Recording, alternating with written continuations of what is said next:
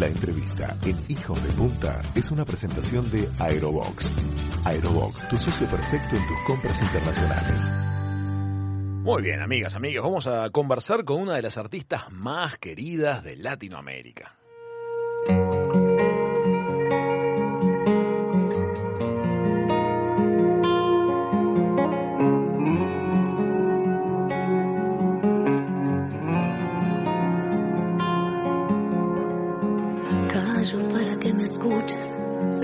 Suelo ser difícil de entender algunas veces y que soy muy orgullosa. Necesito que te acerques, necesito que me beses.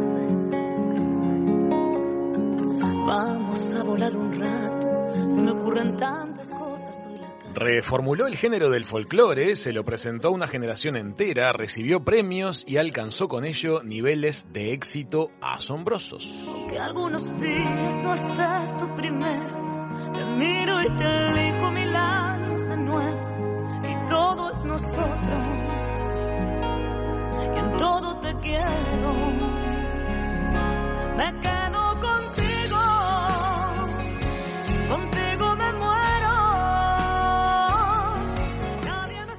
Ahora vamos explorando otros géneros, hay muchas novedades en su carrera y viene a compartirlas con nosotros. Le damos la bienvenida a Hijos de Punta, a Soledad Pastoruti, la Sole. Bienvenida Sole, gracias por estar con nosotros. Hola, ¿cómo están? Un placer. ¿Qué tal, Bienvenida. Siempre nos llama la Muchas atención. gracias. Siempre nos llama la atención cuando tenemos la ocasión de saludar y conversar con figuras de, de tu porte. Es maravilloso tener una voz que uno siempre ha escuchado en canciones Hablándonos a nosotros. en un diálogo natural. Bienvenida, Sole, un placer que estés acá. No, por favor, la verdad que es un gusto charlar. Este, bueno, me encantó la presentación. Gracias de verdad por, por acercarme a la gente en estos días a través de la radio. ¿no? ¿Conoces Uruguay? ¿Conoces Punta del Este, Sole? Sí, claro, claro, conozco bastante. Bueno, Uruguay este, es un, territorio que, que todos los veranos recorremos con, con los festivales también. Eh, y Punta del Este mm, debe haber sido una de, las, de mis primeras presentaciones en Uruguay, hace muchos años. La primera vez que fui fue en el año 97 o no- 98, por ahí. Y la verdad que fue maravilloso. Fue muy cortita la estadía, porque fui a, a- a cantar y me pegué la vuelta, pero la pasé súper bien. Bueno, muy bien. Sole, de alguna manera quiero recorrer contigo un poquito en la charla lo que ha sido toda tu carrera y las novedades que tenés ahora sobre, sobre la mesa, que son, que son muchísimas. Pero no puedo dejar de poner el, el foco en el periodo en el cual tomás un género como el folclore, que en Argentina nunca perdió vigencia, porque siempre tuvo una masa de seguidores enorme, pero de pronto aparece esta nueva figura, joven, este, conectada con esa energía tan particular y se puso a, a- a todo el mundo en el bolsillo. ¿Cómo viviste esos años en los cuales de alguna manera eh, eras la bandera de todo un género? Siendo que había figuras muy significativas en ese mundo, pero vos lo estabas poniendo otra vez en las pantallas de todos los televisores, en todas las radios. ¿Cómo lo viviste ese periodo? Yo creo que lo viví como pude, porque mm, la verdad es que eh, no, no fue, o sea, yo cantaba folclore como muchos chicos en el interior del país, no, bueno, no era tan eh, tan normal o tan frecuente en, en la zona donde yo vivo encontrar gente de mi edad afín al folclore, pero bueno, se ve que con mi viejo encontramos esa manera de compartir cosas en la vida y, y así empecé. Y después para mí fue un juego que después con los años se convirtió en una profesión, en un trabajo, pero mm, fue muy repentino porque tuvo que ver con haber llegado a nuestro objetivo en aquel momento que era el Festival de Cosquín, que nosotros queríamos ir y, y, bueno, soñábamos con cantar en el escenario mayor de Cosquín, pero también íbamos a las peñas. Y un día se dio y, se dio de una manera eh, que creo que ni siquiera hubiésemos soñado, ¿no? Porque no, no, no yo nunca pensé que, que a partir de ahí me, me convertiría en una figura en mi país y, lo que pasó con la música, ¿no? Lo que vos dijiste está muy bien resumido, pero siento que, mm, que hice lo que pude, siento que en mis primeros años eh, fui una persona que, que amaba lo que hacía, pero no estaba preparada, o sea, profesionalmente hablando todavía había mucho que pulir y, bueno, traté de, crecer en el movimiento. Sole, ¿sabes qué? Ahora que mencionaste a tu papá, hay una anécdota muy emocionante que cuenta a él, que se llama Omar, cuando comenzaron a ir de gira por el interior que grabaron tu primer cassette, que les gustó una foto y la llevaron a una fotocopiadora, imprimieron ocho fotitos por cada oficio y la recortaban con tijera y la ponían en los cassettes para venderlos y que con eso pagaban los gastos. Eso a mí me emocionó cuando lo escuché. ¿Qué te pasa a vos cuando recordás esos momentos a los inicios de tu carrera y te ves con todo este camino que construiste y cuán importante fue tu familia para llegar hasta donde estás hoy? Bueno, sí, eh, yo por supuesto que la recuerdo con mucha emoción, con mucho cariño. Tengo muchas imágenes de la mesa redonda. Tengo una mesa redonda en la cocina de madera. Sí. Eh, y ahí recortando, cuando había, era de color la foto y cuando no alcanzaba el, presupuesto, era una fotocopia blanco y negro que a veces no, se entendía quién era la de las fotos. Eh, y la verdad es que era, fue muy interesante, mi familia fue muy importante, primero porque estuvo al lado mío siempre, no es fácil convertirse en una figura pública y estar solo, este, es un eh, trabajo de mucha soledad, más allá de mi nombre, realmente es así, incluso los logros por ahí cuesta, a pesar de tener un equipo, este, cuesta esto de de, tener la posibilidad de, disfrutarlo así a lo grande, ¿no? Cada vez que salgo de un show, que sale, que, el show es hermoso, que lo pasamos muy bien, a mí yo me muero por terminar el show e ir a comer con toda la banda y disfrutar y festejar, pero bueno, yo sigo con los compromisos después, ¿viste? Tengo que, el hacer la conferencia de prensa, saludar a la gente, y ya parece, entonces la banda desarmó todo, ya están, cuando subo al micro más de una vez están todos durmiendo. Pero, pero tengo mucha, yo tengo como mucho orgullo de esa parte, de, de, esa seguridad que tuvo mi viejo para con lo que pasó conmigo. Siento que fue un poco seguridad, un poco necesidad.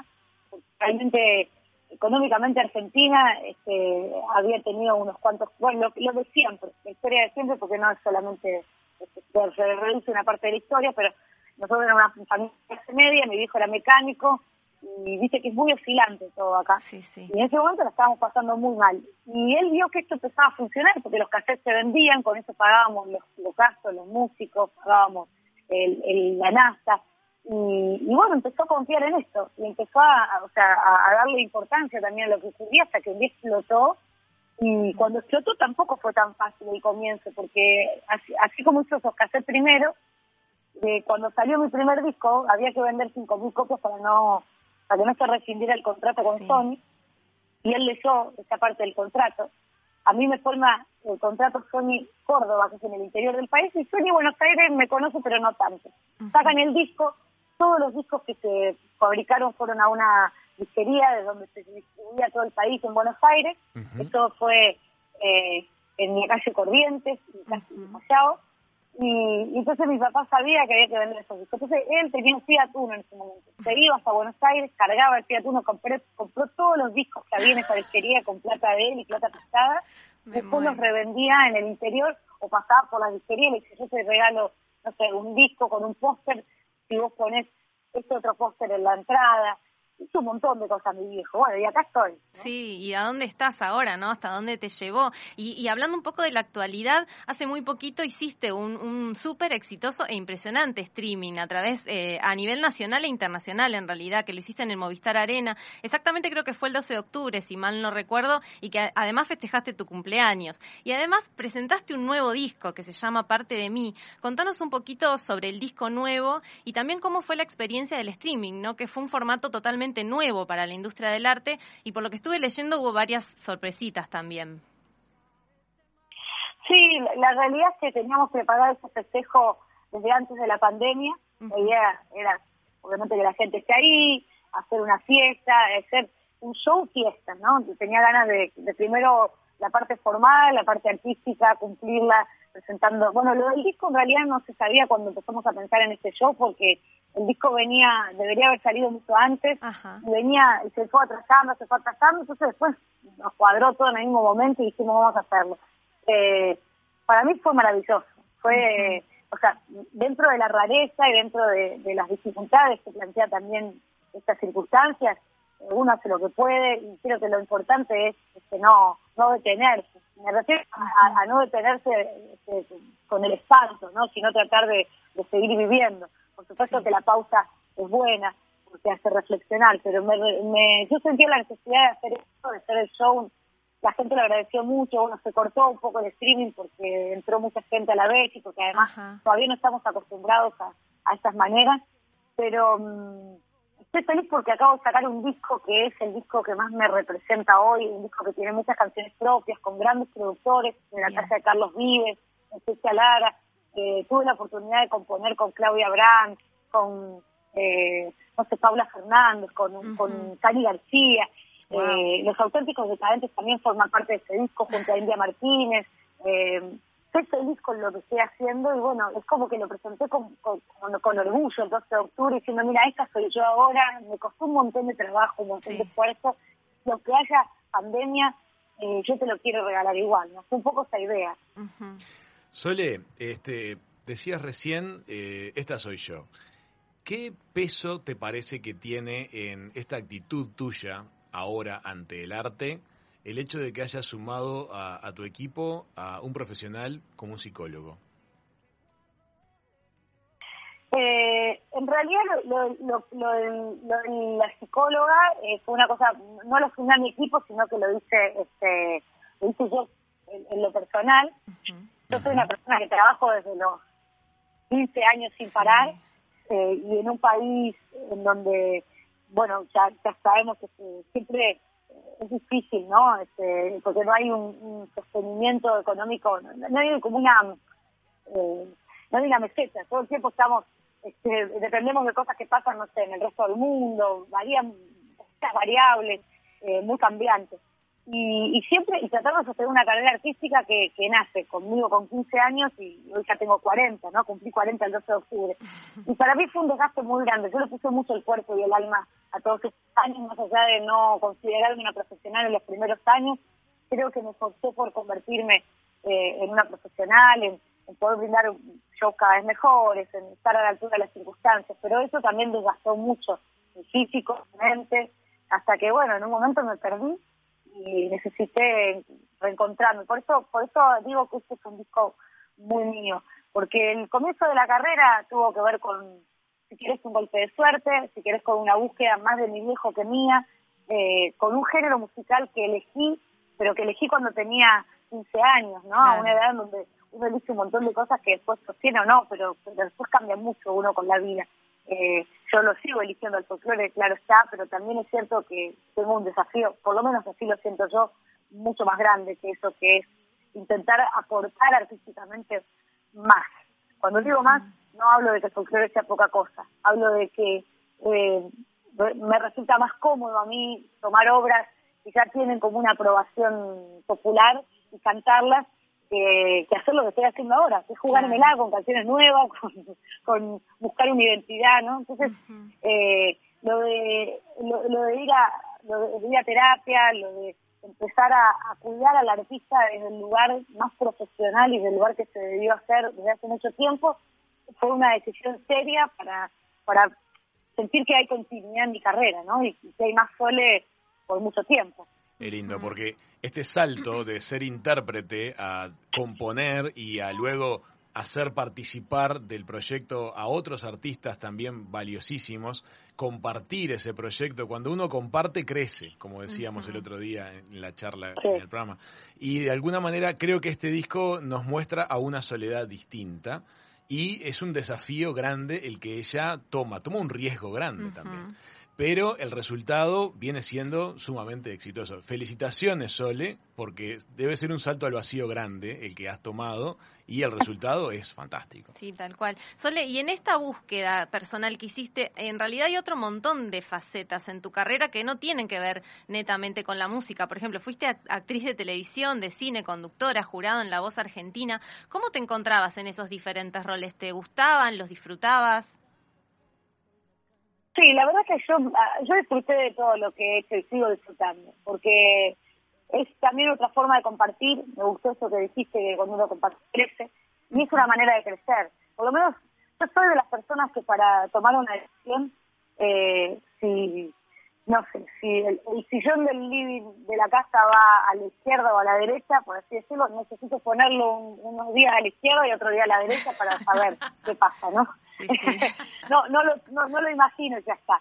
Eh, y creo que con, con todas las cosas que he hecho me pasa eso, ¿no? Yo me lanzo, me parece divertido la propuesta, voy, lo hago, trato de visitarlo, eh, de aprender y después siento que naturalmente en algunos lugares me siento, me sale mejor que en otros y que, y que en la carrera misma nunca naturalmente Lo que está claro para mí es que la cantante es, el fuerte en, en mi carrera hoy. eh, y es lo que me gusta, porque me gusta girar, me gusta cantar, eh, pero por ejemplo la televisión a mí me gustó mucho, este, la conducción, el hecho de haber hablado en una especie de reportaje con un montón de colegas, aprendí muchísimo. Y lo de la voz, es un producto ya que viene armado, que ya de por sí es exitoso, a mí me generó como una... me puso en un lugar distinto, porque también pasa que cuando venís desde el folclore, del interior del país, yo creo que van a entender lo que, les quiero decir. Eh, es difícil cruzar la barrera de muchos prejuicios que hay para con los artistas, sobre todo cuando arrancas muy de abajo, ¿no? Y cuando no estás en el medio desde el minuto cero, es difícil. La voz, la verdad que a mí me puso en un lugar espectacular, voy a agradecer toda la vida y si me vuelven a convocar voy a volver a estar. Sole, esta relación que tuviste con tu papá desde el punto de vista laboral, durante tanto tiempo, es posible que te haya ido creando la sensación de que siempre contabas con una red de soporte, de que había alguien que cuando las cosas se pusieran mal te iba a dar un abrazo. Eh, es natural que desde esa posición tengas una actitud de tomar riesgos y de tirarte al vacío porque tenés red abajo, es, al menos a nivel psíquico. Pero ahora va llegando un momento en la vida en el cual uno tiene que ser la, la, el que sostenga la propia bandera y creo que eso se nota en lo que has hecho en este, en este nuevo disco. Estamos hablando amigos con Soledad Pastoruti, la Sole, aquí en, en Hijos de Punta. Me da mucha curiosidad cómo es actualmente tu proceso compositivo. ¿Arrancás por melodía y música y después te vas a, a las letras o es al revés? ¿Cómo es tu, tu proceso compositivo, Sole? Mira, de repente te aparecen cosas, de repente y muchos, muchos, diría que hasta ha tenido meses sin nada. Yo no soy metódica, este, no he podido hacerlo con nada en la vida prácticamente. este, soy constante con la familia, con mi marido, con este con, con la música, con el trabajo, pero pero no no me gusta no me gustan los horarios, pero lo que me pasa a mí con la composición es que muchas veces me asaltan la necesidad de decir cosas y las escribo en un papel, a veces tienen que ver con cosas muy personales que terminan siendo canciones a las que maquillo un poco para no mostrar demasiado el interior. Eh, me gusta más escribir que, que la parte musical, me, parece que se me da mejor ahí que, que, lo que es la música. Con la música siempre busco algún socio. Y a veces me, me, alcanzan canciones que ya tienen, están empezadas, que tienen, no sé, parte de la música y yo las sigo. Eh, hoy con la pandemia hay mucho Zoom, me junto con mucha gente y nos hablamos, empezamos, bueno, a ver, uno tiene una idea y seguimos. Las canciones que más quiero, las que más respeto, son aquellas que nacen realmente de una necesidad de expresar lo que, lo que estoy sintiendo en el momento. Aunque después las haga como un poco más este, abiertas para que muchas personas puedan tomarla como propia, yo creo que esas canciones no hay con qué darles, por más palabras simples que utilices para decirlo, se nota en la raíz que hay un hay algo más profundo y, está bueno, está bueno porque porque es una necesidad. que En realidad creo que todo el ser que dice algo, incluso el que se expresa con el arte, tiene la necesidad de hacerlo, no no no es que ah, voy a trabajar de artista. Yo necesito hacerlo. Sole, y hablando de raíces, vos sabés que apenas me ponen las dos primeras notas de Adonata, no de tu, que es uno de tus grandes éxitos, agarro lo primero que tengo cerca y lo empiezo a revolear. O sea, cuenta, por ejemplo, el repasador de la cocina, la servilleta, un suéter, lo que venga. El revoleo de Poncho y la energía arriba del escenario son dos de tus marcas registradas de tus shows. ¿Cómo fue esa primera vez que lo hiciste y por qué lo hiciste? Bueno, yo lo hice en un... Cuando yo empecé a cantar, el público del folclore generacionalmente era muy distinto a mí, era gente mayor, entonces era mucho más tranqui como público, no era el público como adolescente o del rock que tenía como otra impronta.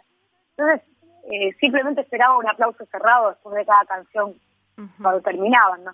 Hasta que un día en, empiezo a cantar en chacarera en un festival, toda la gente sentada, tranquila, comiendo sí. pan acá en Santa Fe, en mi provincia, sí. Y un señor mayor se sacó el suéter, un suéter verde, de Bremer, y lo empezó a revolear. Sí. La chacarera tiene un ritmo, viste, más así como el de Adonata, ¿no? Es una chacarera, Sí. un ritmo más contagioso, más rápido. Eh, nosotros de, de por sí hacíamos las canciones más rápidas, en velocidad, no las hacíamos igual que, que, que el resto de los músicos, no sé por qué, si porque éramos, estábamos siempre apurados quizás. Eh, y este señor empezó como a, a irradiarme energía. Yo tenía el poncho eh, puesto en el hombro Sí. Eh, y me, lo agarré y lo empecé a bañar para decirle te estoy viendo, qué buen gesto, gracias, no sé, como para imitarlo.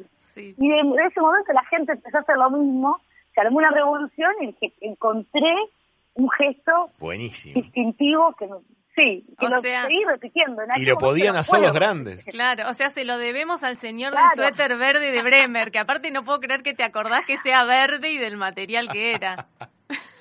No, me acuerdo porque me lo regaló. Con el paso de los Ah. años vino a mi casa con una caja así, me lo regaló y No yo le, te le di puedo a cambio un poncho. Que no fue ese poncho porque yo tenía un solo poncho en mi casa que él se le había regalado a mi papá y mi mamá cuando eran. tenía un. un- como es- tiene un valor ya eh, Claro. emocional. Eh, pero sí, sí, me acuerdo todo, patente. Aparte, me te cuento este y me acuerdo. El, el escenario era al aire libre y se hacía eh, delante de las ruinas de una vieja iglesia en la ciudad de Galvez, en Santa Fe. Y, eh, y me acuerdo que fue como así como automático. La gente estaba tranquila, sentada, no no no reaccionaba y cuando empezamos a revolver todo el mundo se paró y dijo, bueno, listo, acá hay que hacer eso. Divino, me encantó la anécdota. Está buenísimo. No, no, es muy linda la, la historia. Sí. Lo, lo que debe haber sido cuando llega ese hombre con el buzo verde, No, me porque la imagen ella la tenía. La imagen la tenía. Muy fuerte. Qué fuerte. Bueno, Soledad, te queremos agradecer muchísimo el ratito que nos dedicaste en el arranque de la tarde a Los Hijos de Punta. No, para mí un, un placer enorme.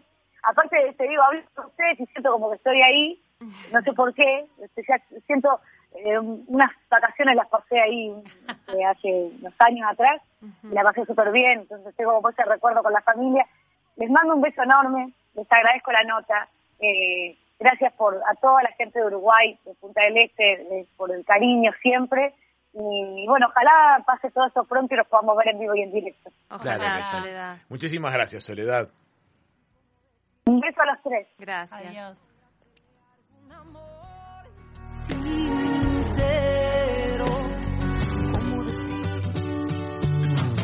La entrevista en Hijos de Punta fue una presentación de Aerobox. Aerobox, tu socio perfecto en tus compras internacionales.